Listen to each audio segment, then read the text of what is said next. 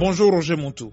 Bonjour Jean-Roger Bion. Les femmes vont marcher ce week-end contre Donald Trump. Oui, la marche des femmes est donc à sa troisième édition. Elle est à l'origine de manifestations monstres contre Donald Trump en janvier 2017 et devrait rassembler plusieurs dizaines de milliers de personnes ce samedi aux États-Unis. À Washington, la manifestation doit débuter à 16h heure de Kinshasa alors que d'autres rassemblements sont prévus dans le reste du pays deux ans après l'investiture du président américain. Cette manifestation survient alors qu'un nombre record de femmes, 131 au total, ont été élues au Congrès lors des élections parlementaires de novembre 2018. Jean-Roger, le shutdown tourne une passe d'armes entre Donald Trump et Nancy Pelosi, la chef du Parlement. Oui, un bal des égaux en quelque sorte semble émerger autour de la paralysie du gouvernement. Le dernier acte, le président américain a annulé unilatéralement un déplacement que Nancy Pelosi, troisième personnage de l'État, devait effectuer en Afghanistan à bord d'un avion militaire. Dans un courrier chargé d'ironie, M.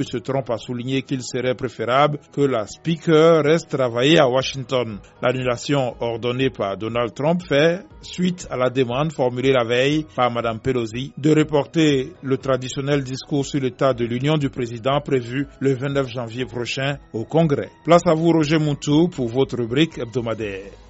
La rappeuse Cardi B s'en est prise à Donald Trump dans un message fleuri posté sur Instagram reprochant au président d'avoir forcé des milliers de fonctionnaires à reprendre le travail sans salaire pour limiter les effets du shutdown. La vidéo a été repérée par plusieurs élus du Congrès américain dont certains ont débattu de l'opportunité de la relayer ou pas avant de s'abstenir en partie du fait du langage parfois grossier employé par Cardi B, une des plus grosses stars de la musique américaine. Notre pays vit en enfer en ce moment.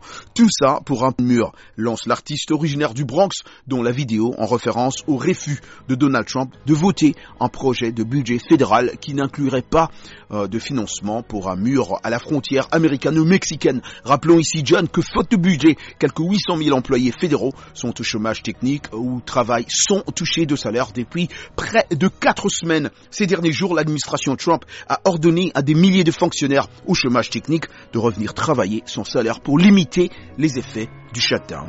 Merci Roger Moutou et compliments à tous les Quinois. Merci à vous Jean-Roger Bion et merci à tous nos auditeurs qui nous captent partout dans le monde.